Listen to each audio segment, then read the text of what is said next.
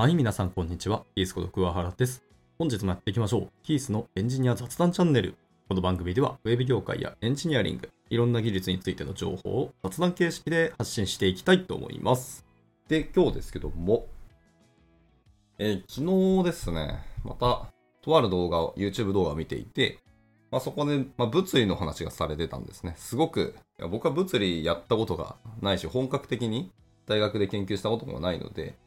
もう本当に門外観なんですね。でその物理を解くための道具としての数学というものがあって、で数学に関しての研究は、まあ、何度かお話しした通り、僕がやってきたものは、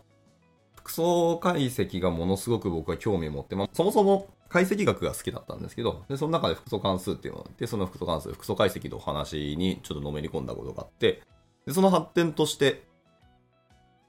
リーマンゼータっていうものがあるんですね。リーマンのゼータ関数というものを使ったとある予想、名前を冠したリーマン予想、まあ、こちらの研究をしてたんですけど、そんなことはまあどうでもよく。で、まあその数学じゃなくてその物理の話で、物理と数学は本来そういう、まあ、道具と主たるテーマみたいなところがあるんですけど、その昨日の YouTube 配信の内容がまたまあすごく面白くて、最近ちょっと話題になってるのかな？わかんないですけど、まあ僕の中でも超ホットなトピックなんですけど、X でも動画の URL を昨日シェアしたんですけど、まあ後ほどこちらの配信概要欄にも載せておきますが、カリフォルニア大学バークレー校の教授をされている野村先生という方がいらっしゃって、まあ、この方がそのひたすら物理のお話を説明してくださるんですけど、まあ、社会人に向けた物理学みたいなお話で、たまに数式とかはもちろん出てきますけど、全然数学とか理解しなくても見れる動画で、まあ面白いですね。で、昨日上がってたのが、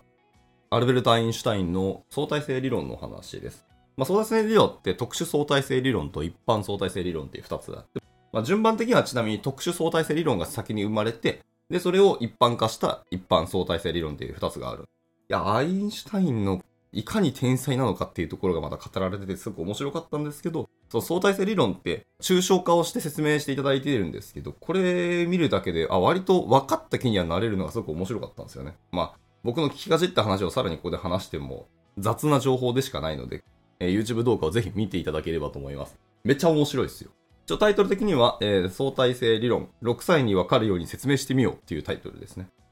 まあ、昨日その動画を見てて、物理の話僕はよくわからんけど、物理というと、なんとなくやっぱり量子力学の話って物理の中で絶対出てくるんですけど、えー量子というワードを見ると、やはりプログラマー、エンジニアをやってる人だと、まあ、量子コンピューターとか量子コンピューティングっていうワードが引っかかると思う。で僕はあんまり量子コンピューティングとか理解してないし、えー調べたことなかったんで、今日はそれについて、まあ、軽く調べたお話を、えーちょっとしてみようかなという感じです。えー前置き長かったんですけど、で入っていきましょう。まあ、量子コンピューティングっていうのは、その従来のビットに変わる量子ビットって言われるものですね。キュービットって言ったりしますし、えクビットと読んだりしますけど、まあ、こいつを用いて、複数の状態っていうのはそう同時に表現することができるんですね。まあ、これによって、今までのコンピューターと違って、計算速度が飛躍的に向上するんですよね。少なくとも2倍にはなってるはず。はい。同時に複数の状態が表現できるっていうのがもう画期的だった。で、これによって、現在の暗号化技術っていうのを脅かす可能性があるみたいな話も前回したと思いますけど。はい。まあ、それと同時にですね、量子暗号化っていうものによって、より強固なセキュリティ対策っていうのが Web 開発に導入することができそうだね。であとは、まあ、データ処理として、やはり計算速度が飛躍的に上がるので、大量のデータも高速に処理できるようになるよね、という話があり、機械学習とかデータ分析の分野で、まあ、なんか進歩をもたらすことが期待されるよと。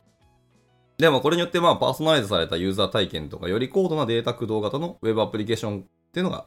可能になるかもねっていう話です。まあ、他にもなんか AR とか VR 技術とかを組み合わせたりすることもできるのかなって話はあるんですけど、まあ直接量子コンピューティングとは関わりはなさそうな気はします。まあ、もちろん AR と VR 技術と、まあ、Web 開発とのまあ関連性だったり、これらがどう関わり合って関連し合って進化するのかっていうのは別として話としてはありますけど。ただまあ僕は今そんな AR、VR、いや、興味ないことはないですよ。めちゃめちゃ興味あります。VR じゃなくて僕は AR の方が興味ありますね。まあその世界に飛び込むよりも、今の世界に何か新しい付加価値を作り出したり、面白いものを生み出せるみた方が好きなので、VR の世界に入るっていうところも、興味ないわけじゃないですけど、個人的には AR の方やってみたいは、ずっと頭の中にはいますね。ただまあ、趣味の範囲は多分出ないとは思うんで、後回しになってるというところです。まあでもこう、VR 技術のちなみにまあ余談をすると、これによって、僕が聞いた事例でいくと、そのブライダル業界だったり、不動産業界に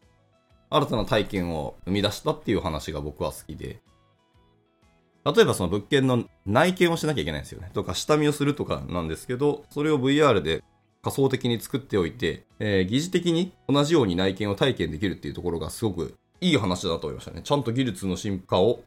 現場に落とし込めているなっていうので、すごく僕はこの話は良かったし、実際にそれできるんだったら、まあ、足運んでとかやらなくていいのですごく楽ですよね。全部デジタルなので、長さとかも測れたりとか、そういうデジタル情報とかをパッと保存して共有してもらえたりもしやすいので、いや、これはありがたいですよね。まあ、実際のものを見なきゃわかんないかもしれないですけど、少なくとも数字的に全く同じものを再現っていうのはできるはずなので、それさえしてもらえればいい。で、同じように行かなきゃいけないんだけど、それを行かなくてもよくするっていうのでブライダルですよね。まあ、結婚式場の内見もそうですし、なんなら、ドレスとかも本当はやろうと思ったらできるんですかね。今や、どこまでプロダクトとか進歩してるかわかんないんですけど、その時の結婚式の衣装の確認だったり、試し着とかをオンライン上でできるんだったらそれもいい話だよなってのがあるので、VR 技術っていうのは、そういう意味で僕も関心がないわけじゃないです。社会的な意味で。はい。まあ、あとはアクセシビリティとかですよね。今までこう、障害を持つユーザーに対して、新しいこうアクセス手段っていうのを提供することができる。そのウェブだけだと単なるあの画面とかモニター上でしかできなかった。そこでまあ見た目とか音とかももちろんあるんですけど、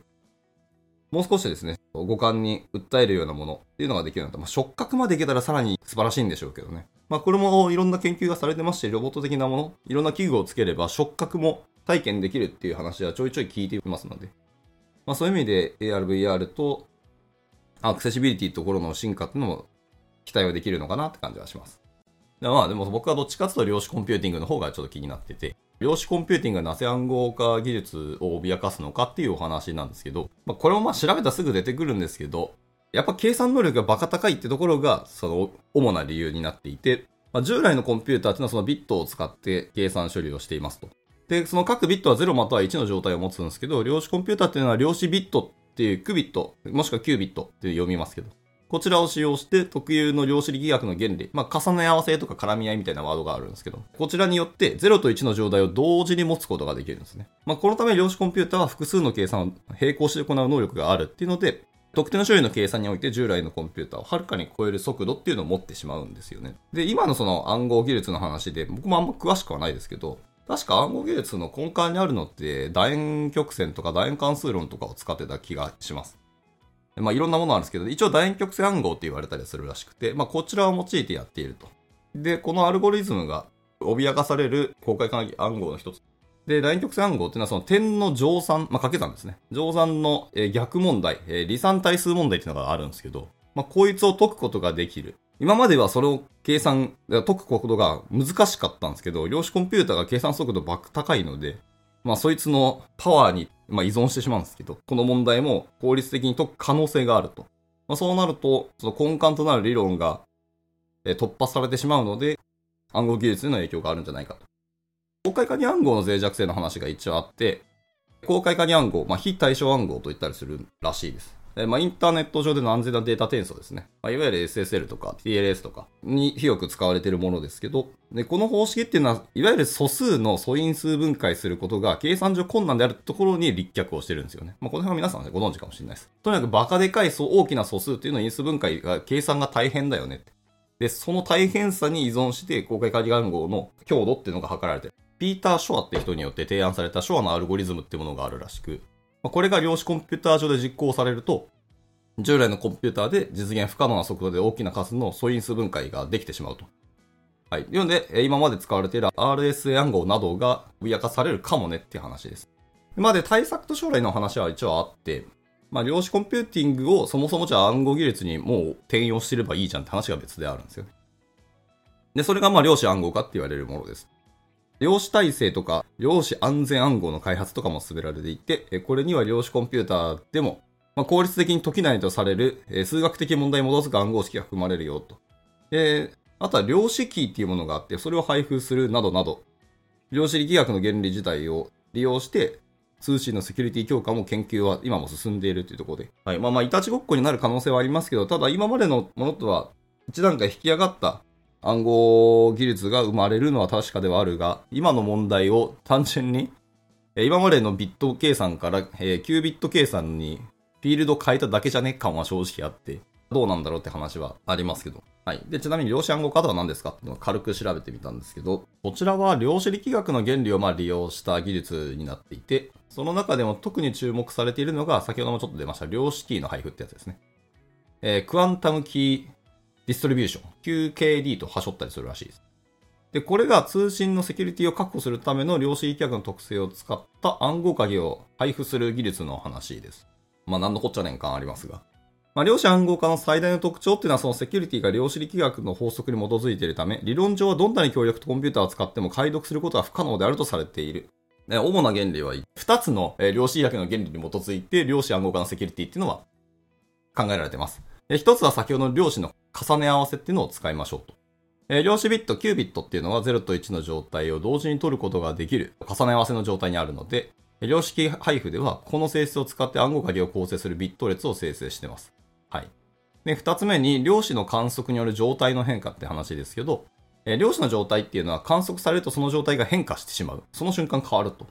それを量子もつれと言ったりします。で、これが第三者が通信を盗聴しようとした場合で、量子状態の観測によってキーの状態が変化し、盗聴の試みが検出されることを意味すると。1番目の複数の状態を取るっていうのは、その瞬間、今の状態と別の状態、裏の状態に変えてしまえばいいっていうお話かな。で、観測された瞬間、その状態が変化をするっていう量子状態っていうのがあるので、まあ事実上不可能であると言われてますけど、なんか原理的に抽象化するとまあそうなんだろうけど、なんかもやもや僕するんですよ。なんか引っかかりがあるけど何が引っかかってるかわからんが。まあ一応そういうものらしいです。で、えっ、ー、と、ちなみに量子キー配布のプロセスについても、えー、軽く書いてあったやつがあったので、ここを触れて今日は終わろうかな。大きく4段階でプロセスは分かれているというところです。1つ目は、まあ、まず鍵を作りましょうと。はい。えー、送信者っていうのが、えー、量子状態。まあ、通常は更新を用いると。で、ランダムなビット列を生成して、受信者に一応まず鍵を送信しますと。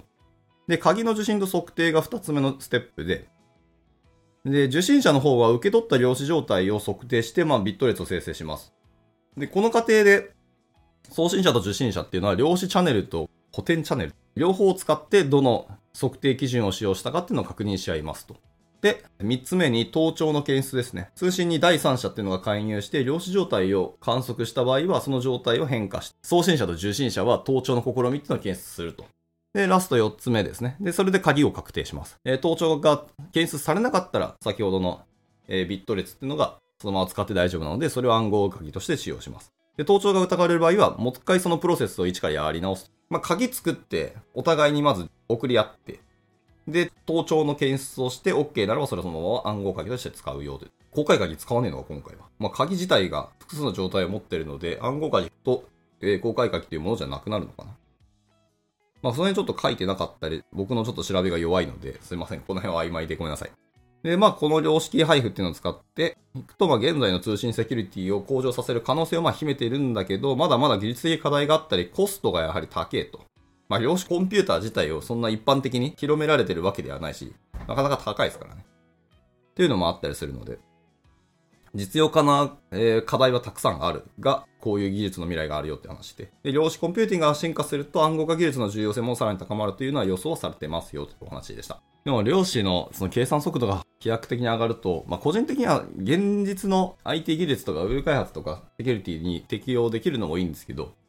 えー、僕はやっぱり数学やってたので、数学のいろんな問題を計算速度が爆上がりした、このパワーに頼った問題解決とか、いろんな証明ができたら面白いかなと思ったりはしますね。えー、例えば数学の中で、えっ、ー、と、4色問題っていうものがあります。これも調べていただくと、あ、なるほど、これねって感じですけど、まあ、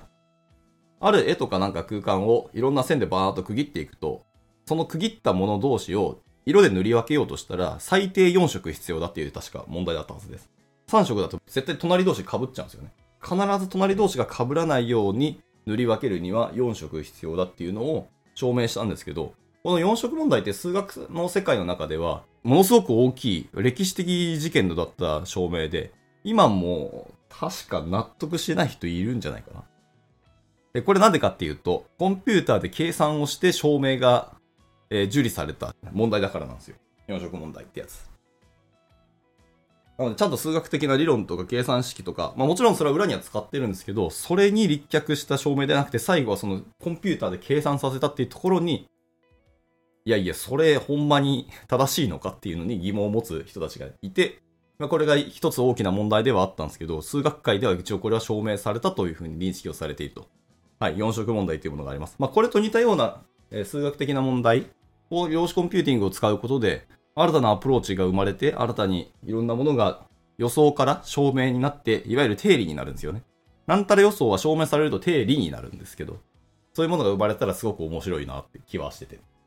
まあそういう意味で、えっと、量子コンピューティングの進化っていうのは僕は期待してます。はい。今回はこんなところで終わっていきたいと思います。いつも聞いてくださり本当にありがとうございます。ではまた次回の収録でお会いしましょう。バイバイ。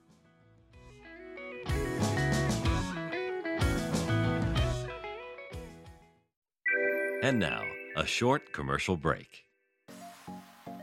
現在、エンジニアの採用にお困りではありませんか？候補者とのマッチ率を高めたい、辞退率を下げたいという課題がある場合、ポッドキャストの活用がおすすめです。音声だからこそ伝えられる深い情報で、候補者の興味関心を高めることができます。株式会社ピトパでは、企業の採用広報に役立つ、ポッドキャスト作りをサポートしています。気になる方は、カタカナでピトパと検索し、X またはホームページのお問い合わせより、ぜひご連絡ください。